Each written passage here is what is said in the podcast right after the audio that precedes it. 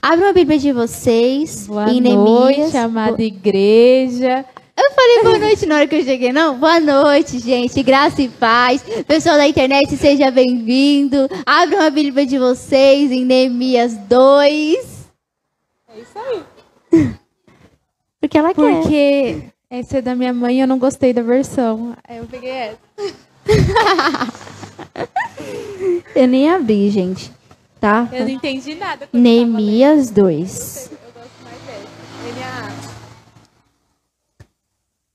Você quer ler? Cada um metade? Tá bom assim? Pode ser. Então pronto. 20? A partir do 10 eu começo. Você lê até o 10, aí eu leio até o restante.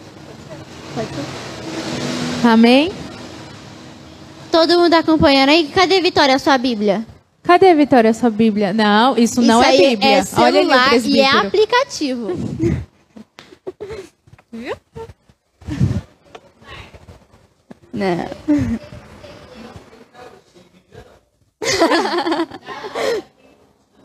Isso é aplicativo. Aqui, ó, uma Bíblia. Olha. Não, essa é da minha mãe. Eu quero usar NAA. Alguém ah, passa essa Bíblia pra Caroline, vai que o presbítero vai brigar com ele. Com ela. A gente não tá muito afim. Senta aqui, Andressa, fica mais fácil. Ou senta do lado dele, pra poder enxergar. Vai dar pra você interceder daqui. Neemias 2. Falou? É o costume. Todo mundo achou? Tá todo mundo acompanhando? Certinho? Amém, igreja?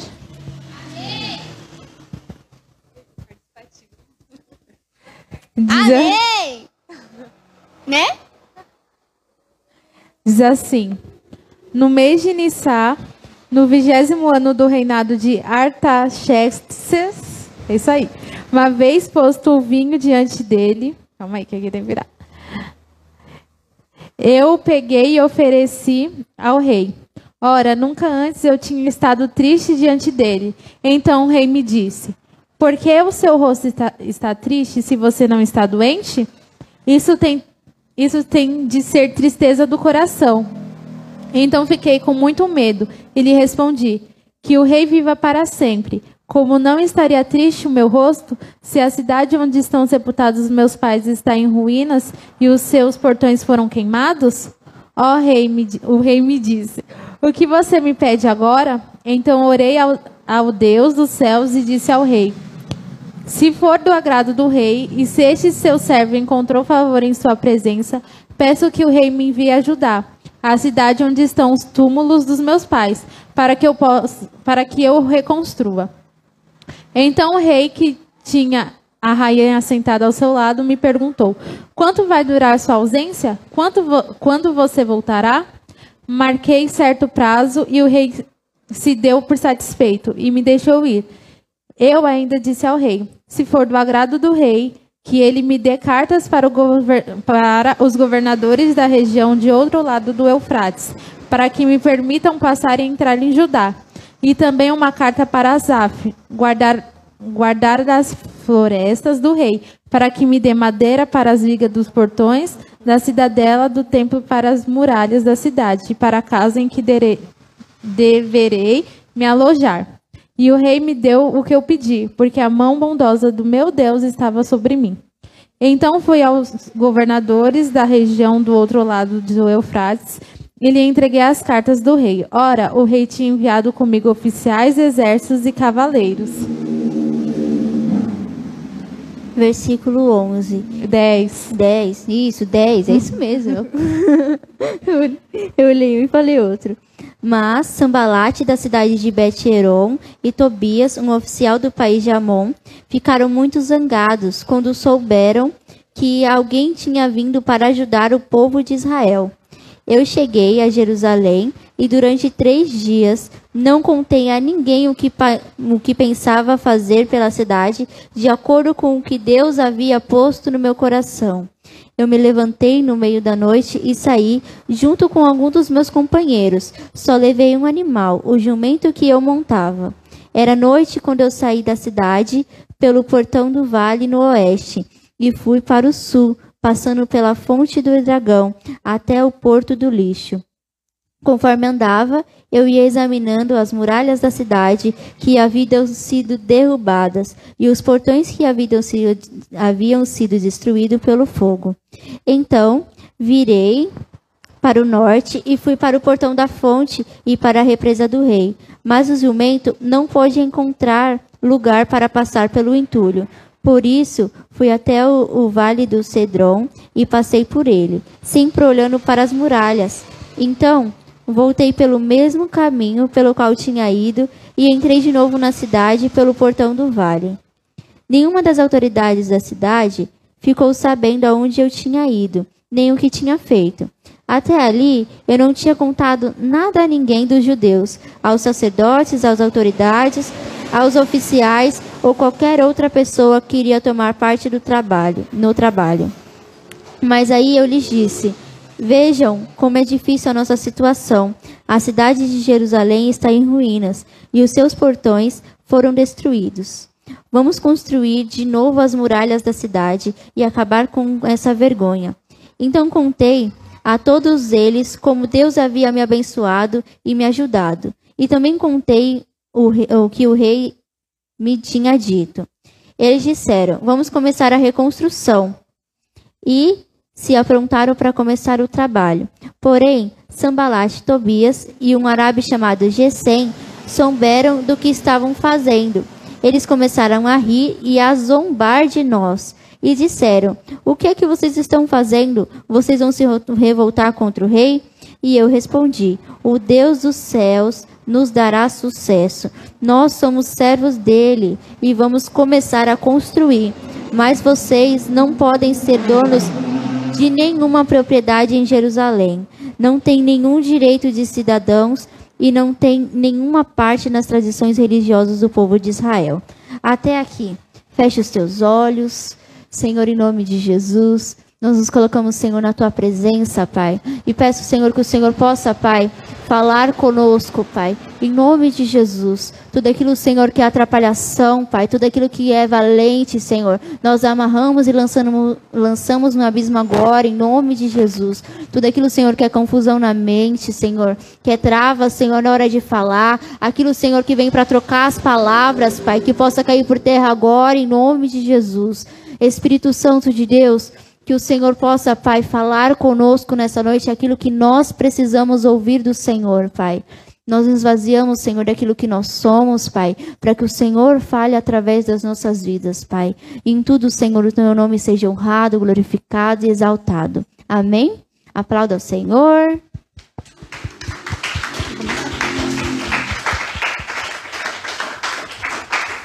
Bom, vamos lá. A gente eu não sei vocês, mas eu vou dar só uma, um resuminho da história de Neemias, porque tem gente que não conhece, tá? Pode ser que tenha gente que ouça que não conhece. Então vamos lá. Neemias, ele ele estava na casa do rei, ele era ele faz parte do povo de Israel. Ele foi levado como dos exilados, ele nunca chegou a, a entrar no, no, em Jerusalém, certo? E aí o que acontece? Neemias, que a gente leu aqui no, no começo, ele pega e ele fala que ele fica triste com aquilo que ele viu, as ruínas de, de Jerusalém. Eu, tio, eu não te vejo. Se eu estiver falando alguma coisa errada, eu não vejo seu rosto. eu tenho que aproveitar que o senhor está aqui. então, e aí nisso, ele pegou e ele desejou reconstruir. E aí foi, Deus pegou, deu a direção para ele e ele foi reconstruir o templo. Aí as outras partes a gente vai contando no, no, no decorrer, tá bom? Vocês entenderam? Oi? Hã? Os muros, gente, não é o templo. O templo é a gente. Não tem, tem nada a ver. A gente misturou uma coisa com a outra, tio. Misturou. É, misturou uma coisa com a outra. Bom, vamos lá. No começo. Se a gente ler lá no capítulo 1, a gente não vai ler, tá? No capítulo 1, ele está clamando pelo povo, pedindo perdão pelo povo. Senhor, tem misericórdia, Pai, porque nós pecamos contra o Senhor, com isso com aquilo, e apresentando diante do Senhor aquilo que era o pecado do povo. E pedindo perdão e pedindo para ele ter misericórdia, misericórdia sobre a vida do povo deles. Aí, no segundo capítulo que a gente leu, ele, primeira coisa, ele reconheceu aquilo que precisava ser feito. Então, o primeiro ponto para as nossas vidas, a gente precisa reconhecer aquilo que tem dentro de nós. Seja lá o que for. Ah, é alegria? Então é alegria de verdade. Ah, é tristeza? Então é tristeza de verdade. Ah, é uma coisa que me chateou? Então é algo que me chateou de verdade. Por quê? Se a gente não reconhecer, a gente não dá o espaço que Jesus ele precisa ter nas nossas vidas. Amém? Ah, posso continuar? Tá bom. Então vamos lá. Ele reconheceu, ele apresentou no altar do Senhor. Segunda coisa, ele apresentou no altar do Senhor. Ele reconheceu aquilo que era o problema, ele reconheceu aquilo que impedia ele de viver com Deus aquilo que ele precisava. Porque a Jerusalém era a cidade dele. Ele nunca foi, nunca, mas Jerusalém a gente sabe que tem um significado diferente para Deus, porque é o lugar onde Deus escolheu para os judeus para eles viverem, então para eles é importante. E ele sabia disso. Conhecendo tudo que ele conheceu, ele sabia, conhecendo a história lá do Pentateuco, quando pega ele, o povo saiu do Egito, foram escravos por anos e tudo mais. Então ele conhecia essa história. E ele tinha um entendimento de que aquela cidade, a cidade dele, destruída do jeito que estava, não podia permanecer dessa forma. E ele pediu, Senhor, tem misericórdia. Porque eu sei que só aconteceu isso porque nós pecamos contra o Senhor. Não foi uma pessoa, foi o povo dele. E muitas vezes nós estamos assim, Senhor, não foi só eu, a minha família pecou contra o Senhor. E muitas vezes isso passa para as nossas vidas. Porque, como é que fala, Ana? É, é que a gente estava falando lá em cima, é. né? Que era.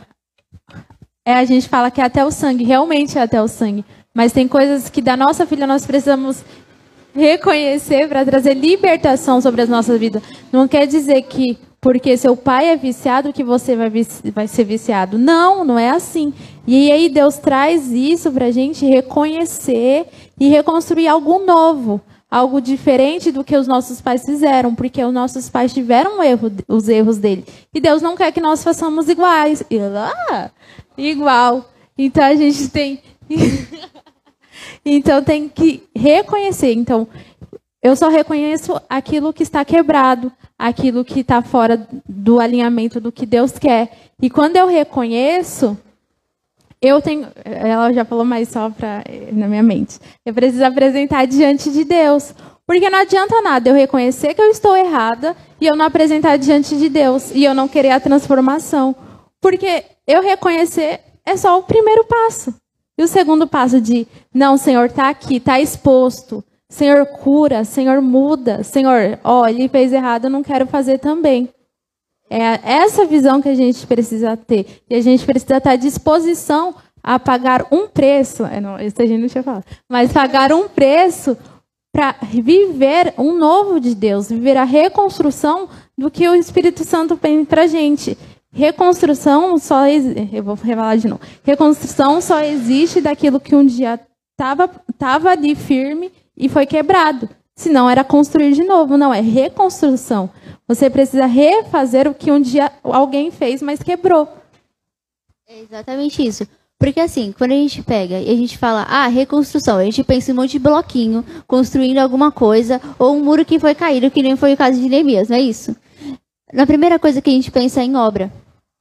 E a gente precisa entender que nós estamos em obras. Porque quando a gente entra na presença do Senhor, Ele pega, a gente pega e faz aquela oração. Coloca a mãozinha no coração ou levanta a mão para o céu e fala: Senhor, eu te aceito como o único e suficiente Salvador. Escreve o meu nome no livro da vida. A partir desse momento, acabou. Não é mais a gente que age, mas é o Espírito Santo de Deus que age através das nossas vidas. Então Ele faz o quê? Vamos lá.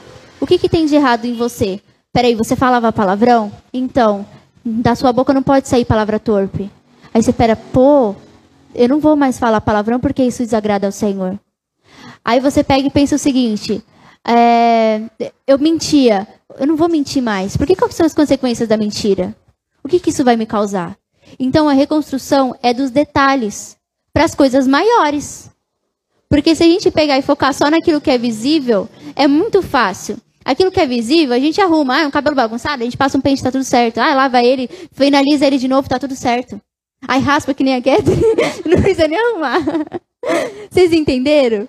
Então, é dos mínimos detalhes. Ah, o aparente é muito fácil. Eles foram lá e foram reconstruir lá a cidade. Mas alguém sabia aquilo que estava dentro de. que Deus colocou em Neemias?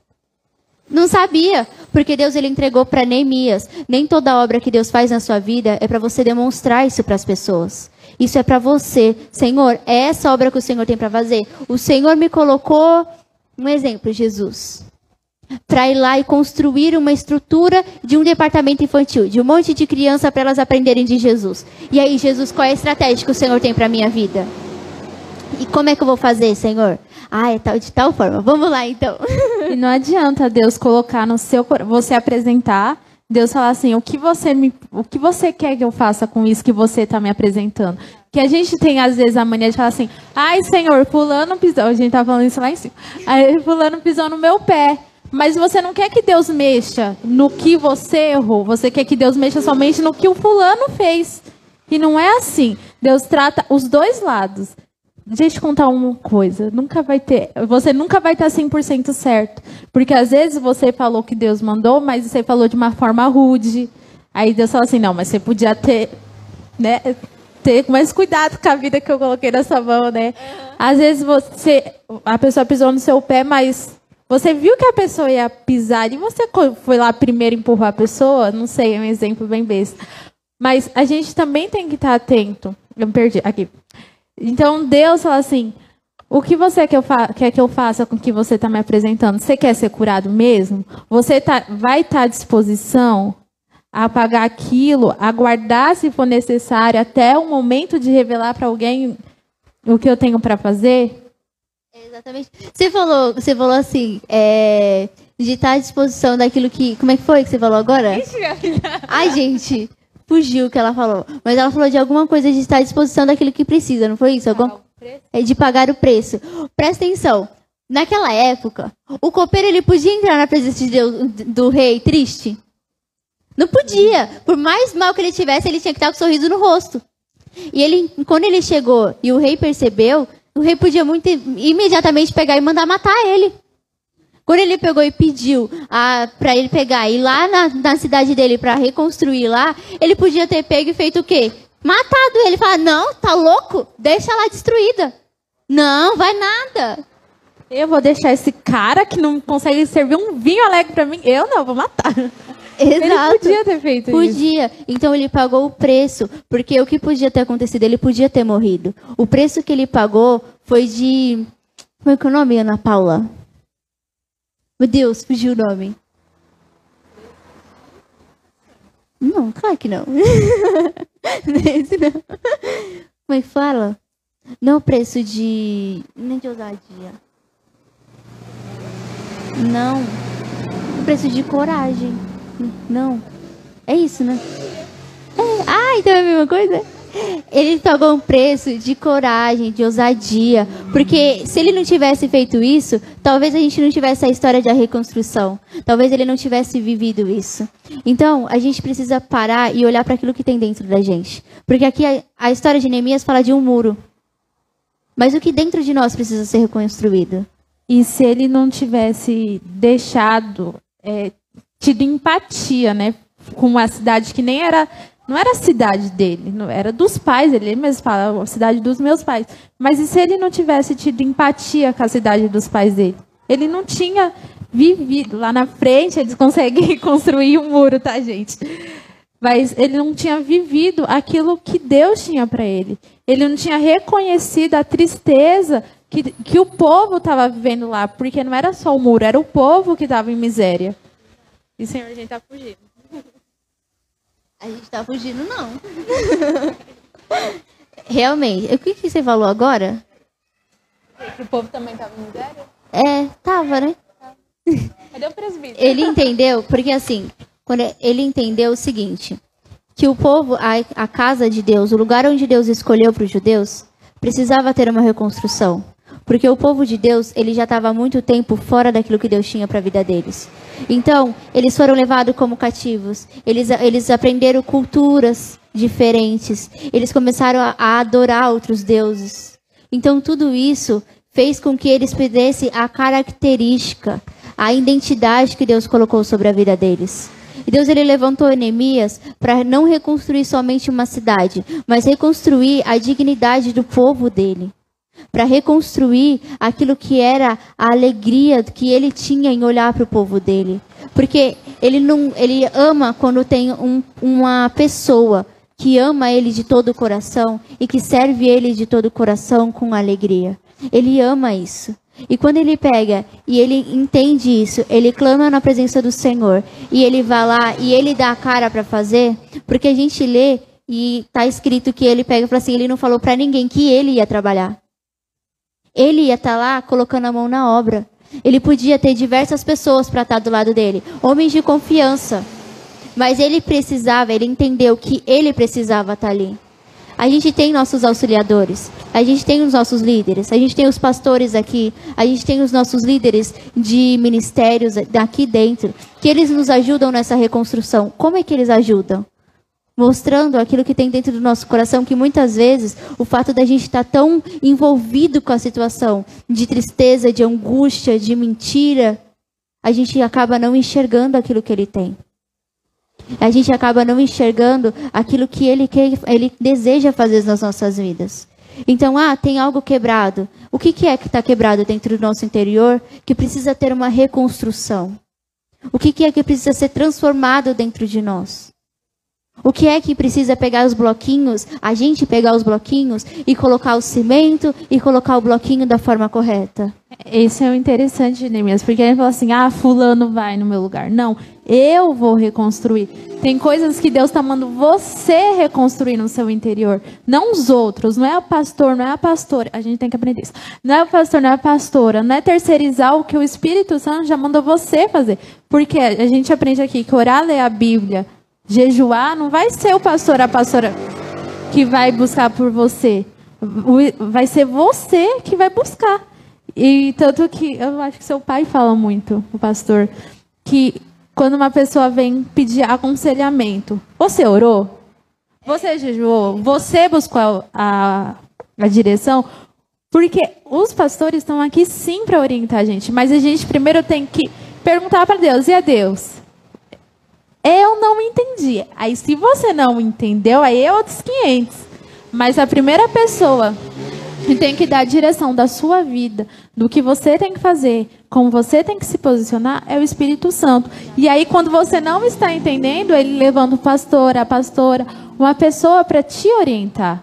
Mas você tem que estar disposto, eu acho que a palavra hoje é disposto, a viver e reconstruir aquilo que Deus tem para você. Posicionamento. Exato. E tem mais uma coisa.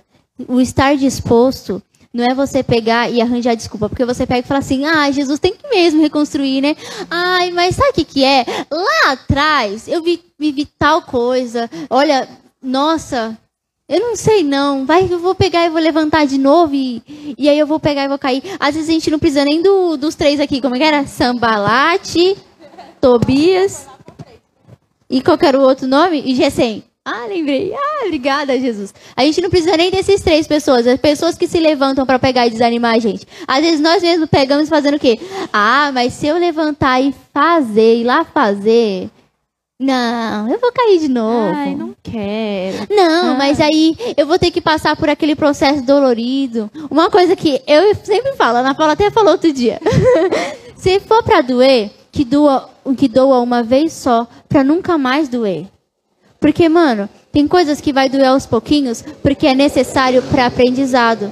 Mas tem coisa que precisa doer de verdade, pra caramba, pra nunca mais doer. Sabe o que é o nome disso? É cura. Exato. Quanto, é cura. E quanto mais você adiar a sua cura, o seu posicionamento, o que for, mais dolorido vai ser. Porque mais difícil vai ficar vai lá na final, né? vai ficando infeccionado. Aí Deus fala assim: o que eu precisava passar uma pomada hoje é uma cirurgia. Porque você não quis tratar lá atrás. Tem que amputar agora, é? é, gente. Porque a situação vai se agravando. Por exemplo, uma pessoa que mente. ela vai numa mentirinha. Ai, mas você tá bem? Tô. Eu descobri Então- que isso é mentira. É, gente, se a gente perguntar se tá bem, você falar que tá bem, não tá bem, você tá mentindo. É mentira. Aí a pessoa pega, não, tô bem sim. Aí você, mano, não tô bem coisa nenhuma, misericórdia. Tá passando tal e tal coisa. Olha, Jesus, eu acho que eu vou morrer. Você não tá entendendo? Aí a pessoa passa um tempinho, ah, mas não é nada não, não dá nada não. Ninguém precisa saber disso não. Aí a pessoa fala assim, você tá bem? Aí você pega e fala que não. Cada vez vai se agravando, porque você tá mentindo. Você tá mentindo pra pessoa e tá mentindo pra você. A gente acredita numa coisa chamada declarar a palavra. A palavra de Deus diz que a gente é para ter alegria, que a alegria do Senhor é a nossa força. A alegria do Senhor é a nossa força. Mano, eu tô mal hoje. Mas a alegria do Senhor tá aqui comigo, então vai dar tudo certo. Olha, hoje eu não tô legal, não. Você quer falar disso? Por favor, eu não tô muito afim de falar disso. Mas a gente não pode mentir com as coisas pequenas. Porque quanto mais a gente vai mentindo, a mentira vai se agravando. Então acontece uma situação. Tá descarado. Sua cara tá horrorosa de tão triste que você tá. Porque eu acho, quando eu tô triste, eu me sinto muito feia, gente. Eu me sinto feia. Eu, eu não, não acho legal. Então, assim, sua cara tá horrorosa de tristeza. Aí você vira assim, não, mas eu tô bem. Pode até um sorriso. Mas é muito ruim, você tá mal, aí a pessoa chega assim, você tá bem? E você fala, "Ai, que raiva, porque você perguntou. Precisava, né? Eu não queria falar disso, aí você tem que olhar. Oi, Gabi, te amo. Aí você tem que falar assim, não, mas eu não quero falar disso. Exatamente. Porque Aí nas... Dá um abraço. funciona. Porque assim, às vezes a gente pensa que, ah, se eu mentir nisso, não vai ter problema. Tem problema. Se eu pegar e falar pra minha mãe que eu fiz e eu não fiz, ela vai descobrir. Se eu pegar e chegar em alguém e falar que eu tava ali, mas eu não tava, a pessoa vai descobrir. Gente, mentira tem perna curta. As coisas caem assim na frente e você olha e você fica com cara de tacho. Porque você não tem o que falar. A pessoa, ué, não, mas isso aqui. Você entendeu? Então, é nos mínimos detalhes. Se a gente mentir, a gente não mente mais. Se a gente pegava e flertava, a gente não flerta mais. Se a gente pegava e a gente fingia algo, mostrava, literalmente, a gente entrava num personagem para poder falar que estava tudo bem, para poder pegar e não mostrar quem nós somos de verdade, seja, por lá, seja lá por qual motivo seja, a gente, não, a gente não pode ter isso nas nossas vidas. Porque assim, quando a gente pega e a gente fala de Davi, Davi ele era baixinho, era ruivo, tinha um porte que não era nada de guerreiro, mas ele não pegou e não tentou se colocar no lugar onde não era dele. Ele não pegou e usou as armas que as pessoas queriam que ele usasse. Ele usou a arma que Deus deu para ele usar. Ele se colocou no lugar que Deus colocou para ele usar.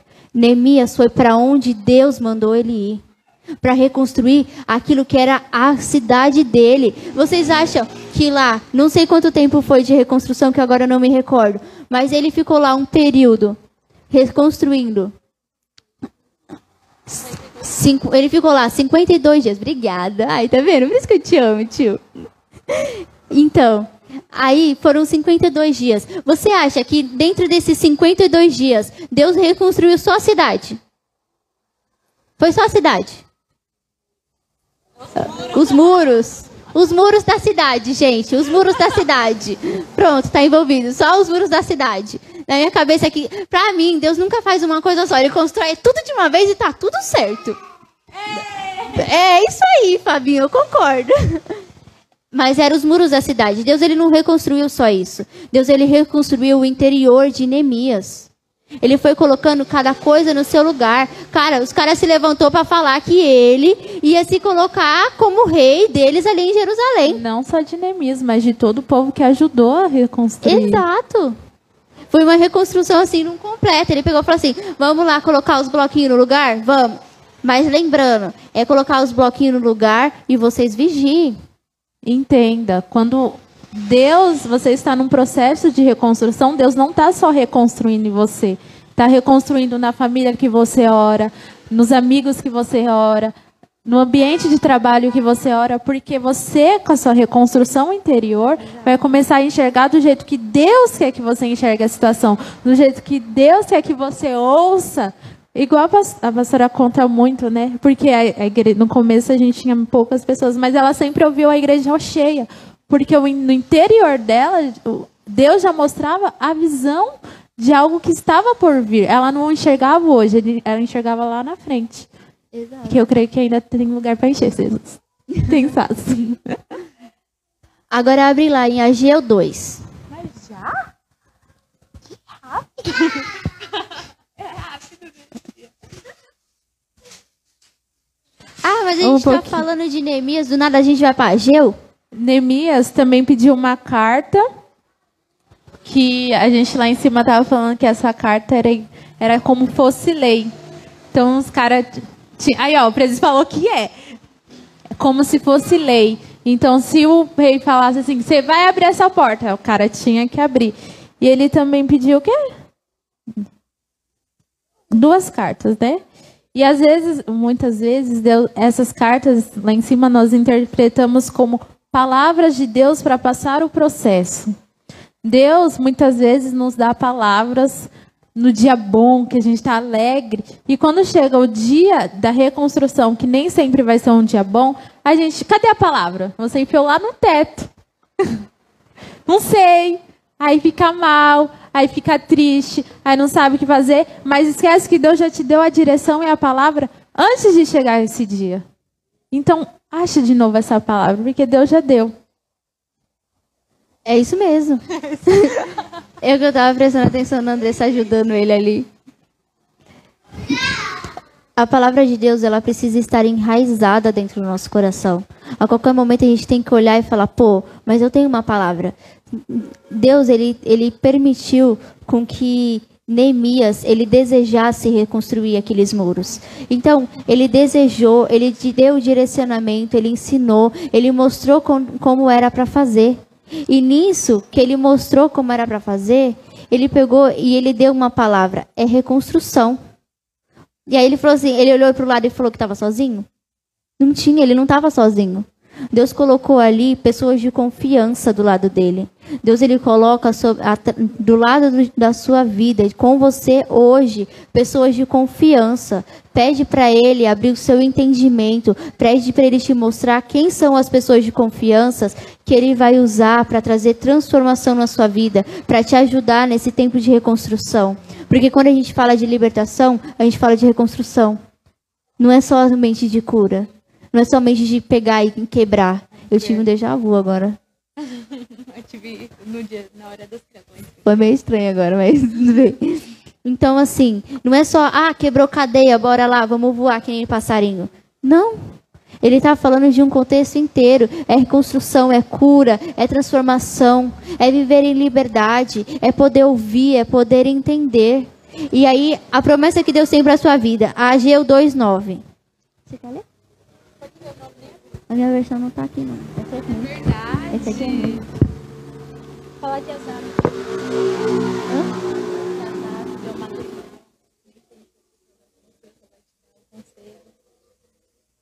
Falando exato agora? Ah. Aí, e, antes da gente ler rapidinho, em Neemias a gente lê que Asaf, ele pegou e ele entregou os materiais. Eles eram o guarda da floresta. Ele entregou as madeiras que ele precisava. Deus, ele vai levantar pessoas para te entregar aquilo que você precisa, mas você precisa abrir, levantar e ir lá e realizar aquilo que precisa ser realizado. Você precisa ir lá e colocar a mão na obra. Vocês estão entendendo ou está confuso? Estão acompanhando? Tá tudo certinho? Está certo. É, só para ter certeza, né, gente? Não adianta a gente pegar e falar assim, falar de um monte de coisa, reconstrução. Aí você fica assim.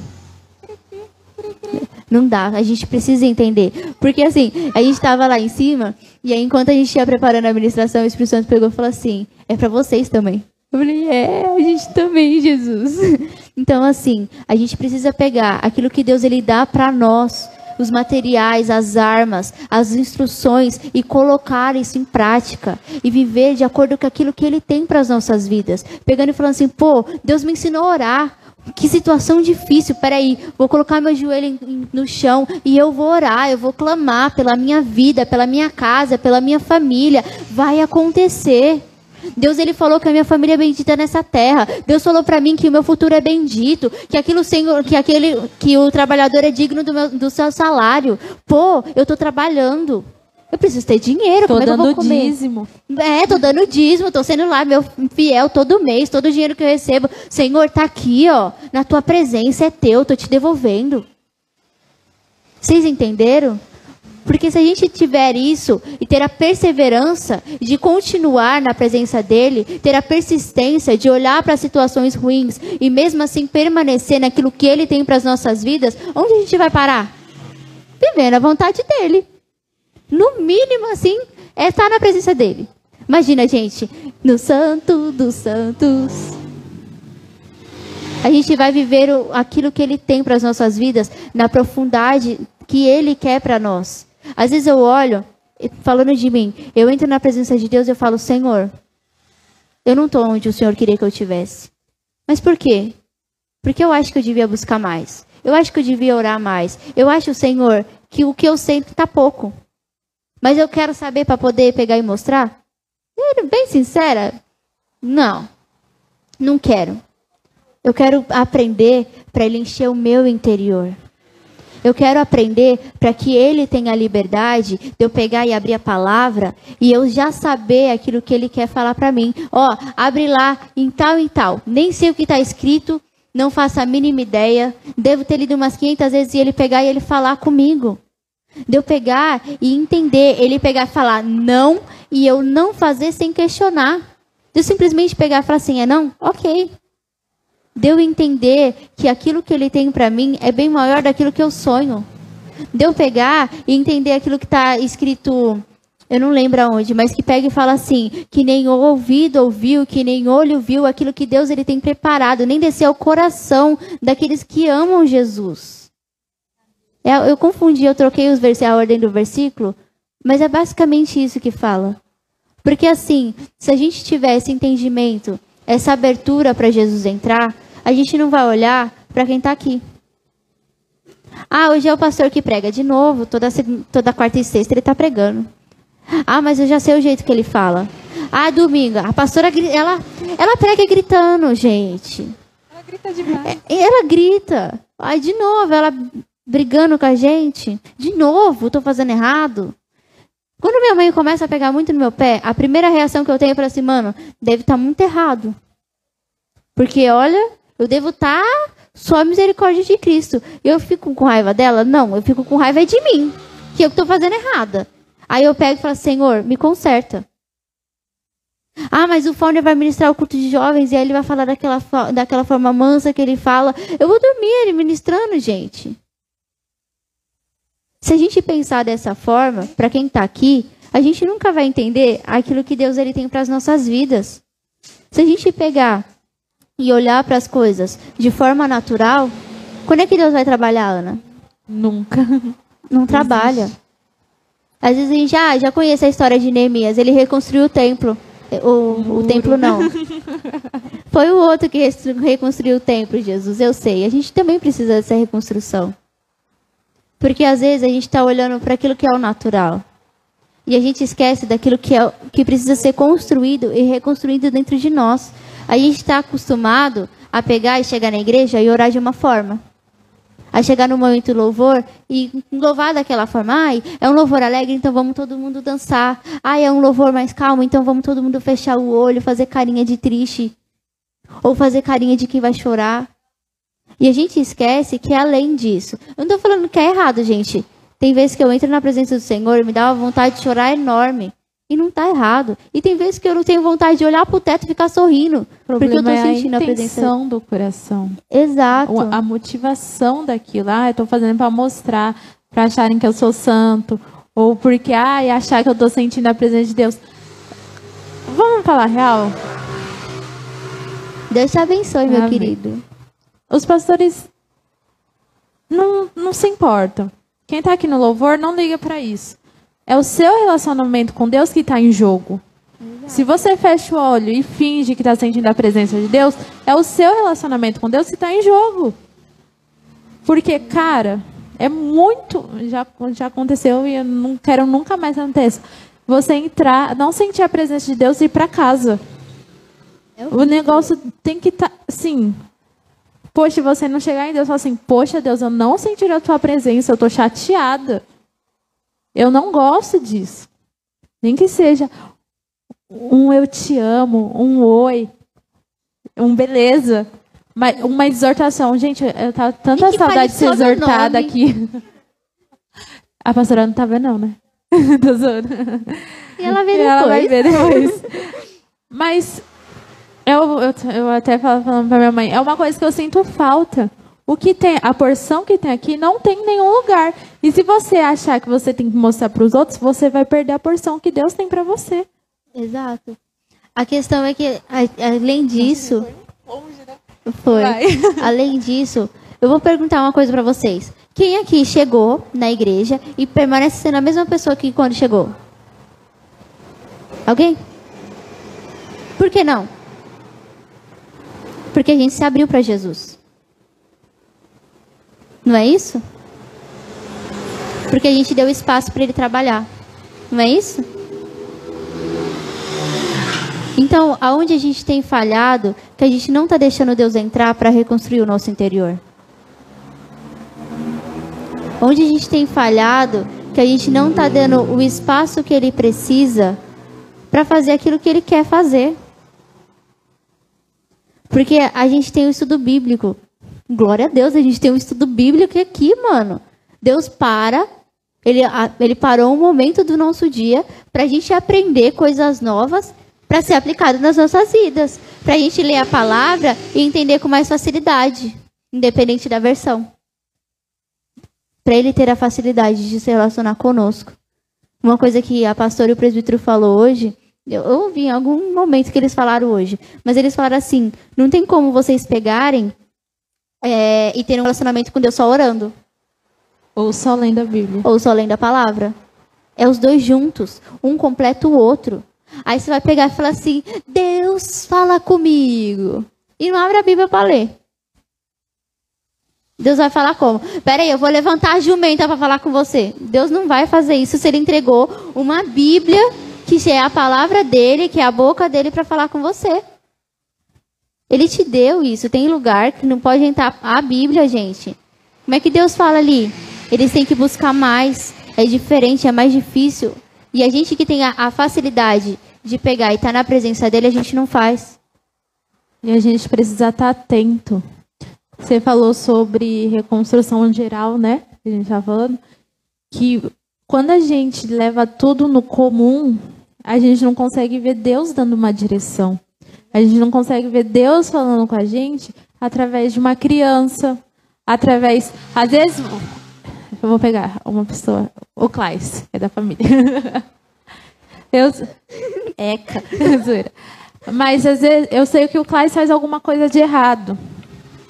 Mas aí Deus quer falar comigo através do Klaes, mas eu não quero dar ouvido porque eu sei que o Klaes faz de errado. O que é isso? Eu sou, como diz o pastor, a quarta pessoa da Trindade agora? Não. Ou, não, ou, ou pega, a gente sabe que o Klaes fez, eu e a Ana aqui tá sabendo que o Klaes fez, a gente sabe que é errado, aí o Klaes, ele já se consertou, a gente não sabe que ele já se consertou, porque cada um sabe da sua intimidade, cada certo? um seu processo. Exato. Ele já se consertou, Deus falou com ele, constrangeu ele, transformou ele, e Deus vai usar, e por causa daquele erro, eu, aí ele vem falar com a Ana Paula pra usar a Ana Paula, a Ana Paula já olha pra minha cara assim. Ih, você viu o fulano que tá fazendo isso? Quer não, falar isso da é, gente? Às vezes não precisa nem falar, só o olhar basta. É. Só o olhar basta. E aí? Sabe qual é o nome disso? Coração endurecido. Sabe como é o nome disso? Coração contaminado. Porque, pô, se Deus ele usou a jumenta para falar, não, de verdade, ele usou um animal para falar com o cara. Por que, que ele não vai usar uma pessoa que ele quer? E se Deus mostrou que se o Clás está fazendo errado ou qualquer outra pessoa está fazendo errado, não é para você apontar o dedo. A gente aprendeu que aqui a gente ora e a presença de, apresenta diante de Deus. Não é eu, eu faço segundo o que eu quero, eu julgo porque eu quero. Aí, aí nessas horas a gente fala assim, Senhor, mostra para a pastora, para ela corrigir ele e não eu. É, aí a gente pega e passa para o outro. Gente, presta atenção. Se Neemias ele tivesse pego e olhado para a cidade, que precisava das muralhas reconstruídas, e olhasse e falasse assim: Não, mas eu estou fazendo certo. Estou fazendo certo. Não. Manda lá o Esdras. Esther? Quem mais? Esdras. Esdras, Esdras. Esdras. Esdras. É isso aí. Manda lá ele fazer. Não sei, levanta outro. Aí você tem tantos, mas levanta outro para fazer. Se ele tivesse feito isso, ele não teria vivido aquilo que Deus precisava, que Deus queria que ele vivesse. Você quer sentar aqui? Então senta. Então, assim, a gente precisa olhar além. O olhar, o nosso olhar precisa ser santificado. O nosso olhar, ele precisa estar aberto para aquilo que Deus deseja nos mostrar. Não é aquilo que a gente quer ver, mas é aquilo que. Não, você não vai falar que não mas aquilo que ele deseja pegar e transformar. Às vezes eu olho para Ana e eu olho a Ana. Às vezes eu olho para Ana e Deus me mostra alguma coisa sobre a vida da Ana. E o que, que eu faço com isso? Jesus, deixa eu te contar. Eu vi assim, assim, assim. É isso mesmo? Senhor, o que eu posso fazer para ajudar? O Senhor quer que eu faça alguma coisa? Ou é só para me orar? Se é só para me orar, tudo bem. Vou orar, Senhor. Eu coloco na tua presença a vida da Ana Paula o meu olhar, a minha vida, aquilo como eu ando, precisa estar sensível à presença de Deus. E aí, em tudo isso, a gente começa a viver aquilo que está escrito em Ageu. Que ele pega, ele faz a glória da segunda casa. Ele faz você um novo templo. Você lê aí o versículo? Pode. Pode. Ageu 2,9. A glória deste novo templo será maior do que a do primeiro, diz o Senhor dos Exércitos. E neste lugar darei a paz, diz o Senhor dos Exércitos. É isso mesmo. É isso mesmo. Ele está reconstruindo. Ah, a gente está falando das muralhas, mas você não é uma muralha. Você é um templo. A palavra diz que nós somos o templo do Espírito Santo. Ele está reconstruindo o teu interior. Ah, mas hoje está tudo certo, Sara. Mas nos momentos difíceis a gente olha e fala assim, mano, tá tudo quebrado. Eu preciso de ajuda. Ah, o engraçado é que a gente só reconhece na dificuldade. Se tá tudo bem, a gente acha que tá tudo certo. É exatamente assim. Então feche os seus olhos nessa noite. Você tem mais alguma coisa para falar? Você vai falar dos inimigos? Hã? Vai falar dos inimigos? Não, fala dos amigos, dos inimigos. Quando você meu Deus, nem lembro Antes de fechar seus olhos, a gente esqueceu de uma parte que Jesus Quando falou nós estamos reconstruindo algo novo, obedecendo igual Neemias fez, Satanás não vai ficar feliz. E ele pode levantar pessoas ou usar aquilo que ainda não está tratado em você. Amém. Deus te abençoe. Que não está tratado em você para fazer com que a obra pare. Para fazer com que você desista. Às vezes ele vai jogar uma seta na mente. Às vezes ele, você não vai ter discernimento. Às vezes, ele vai usar pessoas perto de você, longe de você, mas pessoas que vão te afetar. E nessa hora a gente tem que ter o discernimento e o filtro de falar: não, isso daqui não veio do Senhor. Essa não foi a direção que Deus me deu. Isso não é o que Deus fala sobre mim. E às vezes Deus, para aquilo ser limpo, ele vai usar outra pessoa e confirmar a primeira palavra que ele te deu. E às vezes ele vai, vai falar, ele vai falar para você novamente o que ele já falou. Mas você não pode se deixar abater porque o inimigo se levantou. Você não pode de, abaixar a guarda. Não é. A gente aprende aqui que aqui a gente está forte, que a gente é o corpo. Então aqui está todo mundo bem. Aí chega lá fora a gente baixa a guarda, não dá. Serve para você também, Ana Paula. Não dá. chega lá fora, a gente tem que tomar o dobro de cuidado que a gente toma aqui dentro. Porque a, a pastora fala muito isso, principalmente para intercessão. Satanás não vai te atacar aqui dentro. Vai Ele vai atacar lá, lá fora. Quando, na sua visão humana, você está sozinho. Mas Deus nunca falou que você está sozinho. Pode orar, Sara. Feche os seus olhos. Começa a falar com o Espírito Santo. Porque eu não posso falar para você aquilo que você precisa de reconstrução. Mas o Espírito Santo de Deus, ele pode. Ah, mas hoje para mim tá tudo legal. Mas vai chegar um momento que você vai olhar e vai ter dias que vão ser tristes. Vai ter dias que luta, a luta vai ser mais densa. E você precisa ter o entendimento que você vai permanecer reconstruindo e lutando, porque a guerra não para. Porque a gente precisa ter, ser forte, perseverança. Ai, mas eu não tenho mais força. Senhor, me dá força. Senhor, me ajuda. Me dá, Senhor, perseverança. Nada do que é falado no altar é para pegar e, e falar de uma forma para que você se sinta mal. Ou para que você pegue e ache, ah, isso aí é indireta. Ai, de verdade, quando você chega aqui em cima, a gente, a gente não, não lembra da situação. Por um simples fato que a gente está aqui para fazer a vontade de Jesus. Tanto que eu e a Ana preparou uma coisa e Jesus foi para outro, foi outro rumo. Eu e a Ana oramos sobre uma coisa e Deus falou outras coisas. Deus ele mudou aquilo porque ele sabia o que nós precisávamos. Porque se ele mudou, é para todos nós. Tanto teve coisas que a gente falou lá em cima que não foi falado aqui porque era para nós. Exatamente. Então, assim, Começa a colocar na presença do Senhor. Ah, Senhor, mas eu não sei quem são as pessoas que vão estar aqui comigo. Senhor, então que o Senhor possa me mostrar quem são as pessoas de confiança que o Senhor quer do meu lado. Senhor, qual que é o material que o Senhor me entregou? Qual foi o material que o Senhor me entregou que eu preciso colocar em prática para poder reconstruir esse, esse muro, esse, esse templo dentro de mim, essa vida com o Senhor?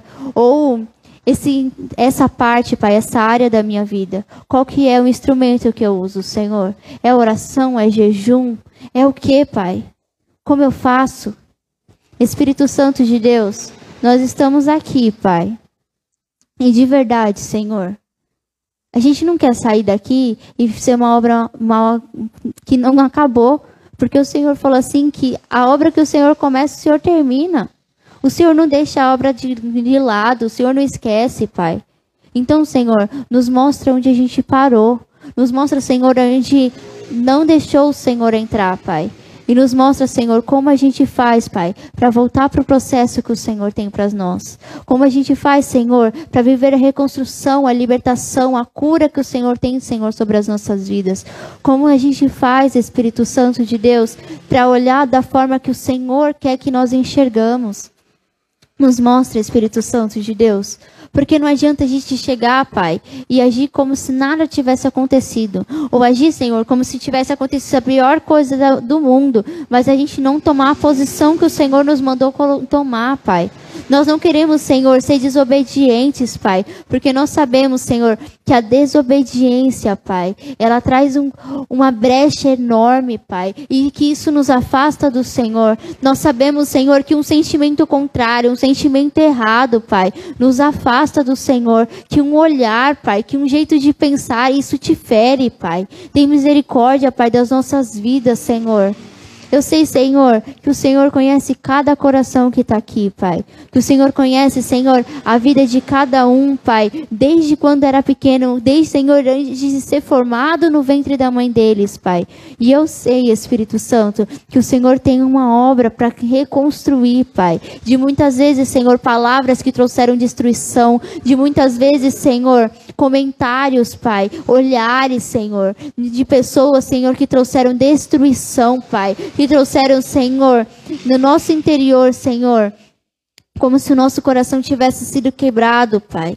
De muitas vezes, Senhor, a gente tem desilusão, Senhor, que, que simplesmente fez a gente perder a noção do que, que era o amor, Pai. De tanto que a gente gostava, de a gente querer se afastar, Senhor, de não querer ter algo novo, de não, Senhor, não se abrir para viver esse amor que o Senhor tem para derramar, que a gente sabe que é diferente, Senhor, do que aquilo que pessoas nos entregam, Pai. Espírito Santo de Deus, muitas vezes, Senhor, um jeito de ser tratado, Pai, isso destruiu o nosso interior. Muitas vezes, Senhor, aquilo que era dos nossos pais, aquilo que era dos nossos avós, Pai, e que tem querido Senhor, se remontar nas nossas vidas, Pai. Nos mostra, Senhor, aquilo que precisa, Senhor, ser reconstruído nas nossas vidas, Pai. Para que nós possamos, Senhor, colocar a mão, Pai, nesse trabalho, Pai. Para que seja tra trago, Senhor, a reconstrução, a transformação, Senhor. Para que não só fora, Pai, mas dentro também esteja maravilhoso, Senhor. Mas para que o Senhor entre, para que o Senhor seja glorificado, Espírito Santo. Para que o Senhor possa trabalhar, Senhor, e nós possamos estar mais perto do Senhor, Pai. Em nome de Jesus. Amém? Aplauda o Senhor.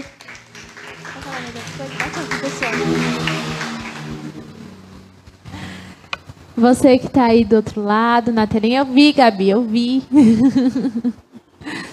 que a paz esteja contigo, que você possa reconstruir, se posicionar, fazer aquilo que Deus já te mandou. Que essa palavra venha dar frutos no seu interior, em nome de Jesus. Tchau. Dá tchau, Sara.